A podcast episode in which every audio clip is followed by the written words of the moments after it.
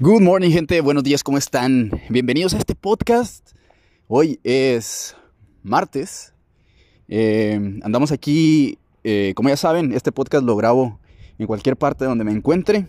Ahorita acabo de dejar eh, ropa a la lavandería y la lavandería está aquí al lado de la playa, así que vengo caminando cerca aquí de la playa, me voy a ir por toda la esquina y voy a grabar este podcast con una vista hermosa, hermosa, hermosa. Eh, hoy vamos a estar hablando de un tema que me hizo generar miles y miles de dólares.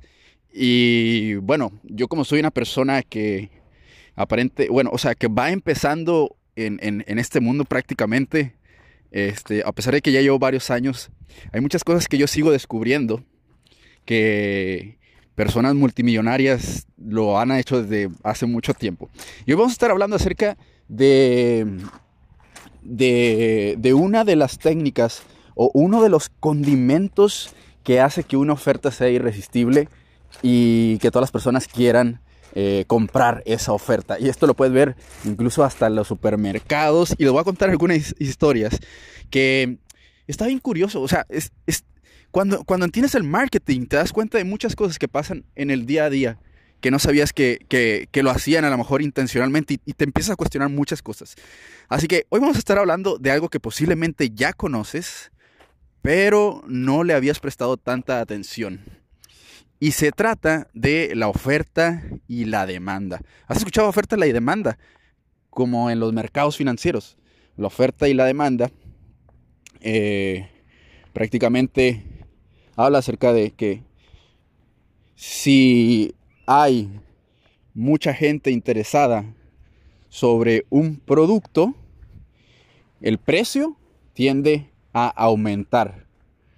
Si hay poca demanda de un producto, el precio tiende a disminuir para que sea más adquirido, adquirido por más personas.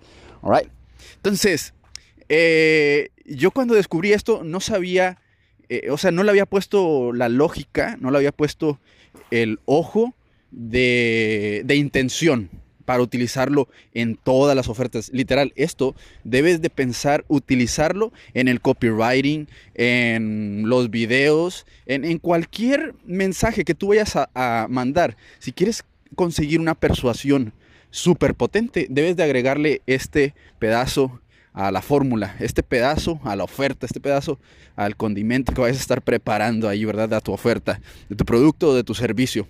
El tema de la escasez, ¿ok?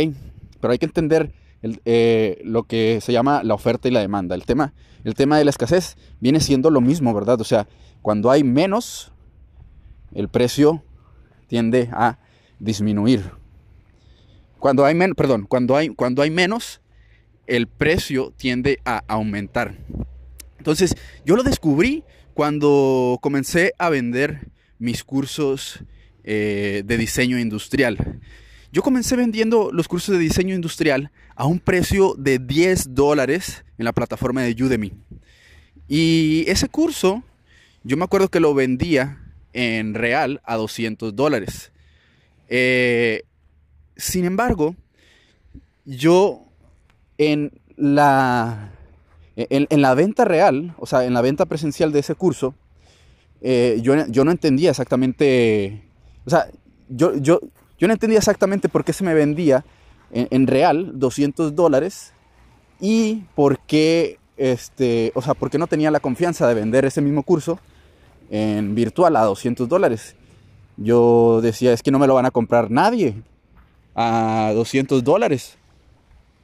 Entonces lo que pasaba es que en la vida real solamente había 30 computadoras para ayudar a esa clase. Por lo tanto, cada vez que yo hacía una publicidad, yo decía, hay cupo limitado. Solamente voy a estar aceptando ya sea 20 o 30 personas. Una era porque también el cuestión de, enseñanza, o sea, yo, yo cuando daba las clases, yo decía, por cuestiones de enseñanza, y por cuestiones de tiempo prefiero limitar el grupo a una cierta cantidad de personas para que esas personas se vayan con el mayor conocimiento. ¿Ok? Pero yo no tenía, eh, yo no tenía la intención de hacerlo por cuestión de marketing. yo tenía la intención por hacerlo, este, de, que se llenara el grupo, ¿verdad? Eh, y de hecho es una, una muy buena y justa intención. El hecho de disminuir la cantidad de personas para darles el mayor servicio. Pero si te fijas ahí, entre más pequeños sean las personas, tú puedes elevar el precio. Así que eso fue lo que hice. Eso fue lo que hice con el producto que tenía en internet. Lo, lo llevé de 10 dólares hasta 300 dólares. Y uno de los conceptos que le agregué a ese producto es que solamente iba a ser un producto para 20 personas, una oferta especial que iba a ser para 20 personas eh, los 200 dólares. Y era el mismo producto que estaba a 10 dólares. Sin embargo, como te decía, yo no lo había aplicado eh, de forma intencional hasta que descubrí el tema de la oferta y la demanda. ¿Ok? Entonces, eh, utilicemos este término de oferta y demanda en cada una de nuestras ventas, en cada una de nuestras ofertas, para que eh, las personas se sientan que necesitan tomar acción. O sea, la decisión se tiene que tomar la forma más rápida posible. Les voy a poner otro ejemplo que suele suceder, de hecho, en México. Eh, cuando el, gobierno saca, eh, cuando, el gobierno saca el tema de ley seca, les ha pasado que, ahora va a haber ley seca, este, no, se van a poder vender las, cervezas porque va a haber votaciones y em, no vamos a vender el fin de semana. Sí saben, o sea, te ha pasado, ¿no? Que que todo el mundo sale corriendo, se desabastan los oxos, se desabastan las tiendas, porque todo el mundo quiere comprar porque piensa que se va a acabar. Igual si no sé si se acuerdan cuando, cuando fue lo de lo del COVID, que apenas iniciaba lo de la pandemia, este, que todo el mundo se fue a comprar papel de baño.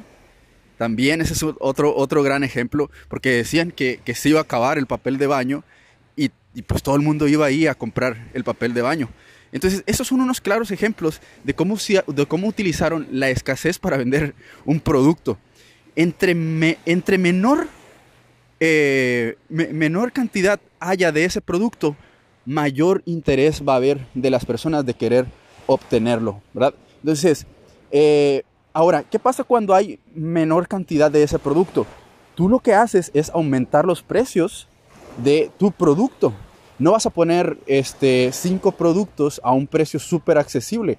O sea, lo estás haciendo, eh, la idea es que lo hagas, eh, el tema de la escasez, para, por ejemplo, tienes un servicio, lo puedes dar cinco, cinco servicios eh, a un precio súper alto, pero puedes utilizar mayor de tu tiempo o mayor calidad de tu tiempo para para ofrecer ese servicio. ¿Ok? Entonces, eh, de esa es lo que se trata. Ahora, cada vez que vas a hacer la escasez de tu producto o tu servicio, siempre debes de considerar esto. Siempre debe de ser un sold out. O sea, tú lo vas a poner a muy poquita, a, muy, muy poquita cantidad de los productos o muy poquitas personas que vas a estar atendiendo del servicio pero el objetivo de que sea poquita cantidad es que sea sold out. ¿Por qué? Porque eh, eso, eso te va a permitir que muchas, muchas personas volteen a ver a, ese producto y que a lo mejor gente se quede fuera de la oportunidad de adquirir ese producto o ese servicio. ¿Ok? Entonces, para la siguiente ocasión, la gente se va a dar cuenta que si no aprovechó la oportunidad por el tiempo que se había prometido hacer, pues a la siguiente va a haber un hype más grande, va a haber más personas interesadas y eh, eh, ahora sí es donde este, se va a llenar mucho más rápido el, o se va a vender mucho más rápido o, se va a eh, llenar más rápido los lugares del servicio que estés vendiendo. Por ejemplo, también lo utilizan en, yo lo he visto también mucho en, los NFTs, cuando salen los lanzamientos. el, el, concepto que tienen los NFTs para los que nos están escuchando y que a lo mejor todavía no los conocen, son non-fungible tokens, que son las imágenes estas que valen un montón de dinero. Este, en otro día hablamos acerca de los NFTs, pero en los lanzamientos, yo he visto unos lanzamientos tan brutales, este, que definitivamente la mente atrás del marketing de esos, de esos productos es, es una persona súper buena y preparada y que conoce bien este término de la oferta y la demanda. El hecho de que generan escasez porque solamente crean colecciones de 10.000 y no van a hacer nunca más otras colecciones de, ese, de esos dibujos, ¿verdad? Entonces, eh, ellos cuando hacen el lanzamiento, hacen un, ah, primeramente hacen un pre-lanzamiento.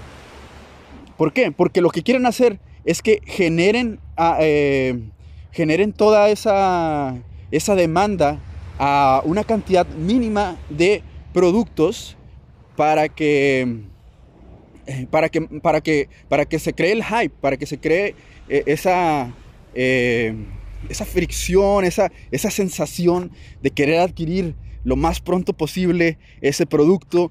Entonces, eso lo hacen en los pre-lanzamientos de los NFTs. Y luego ya cuando sale al público, pues ya hay un montón de personas que lo quiere obtener.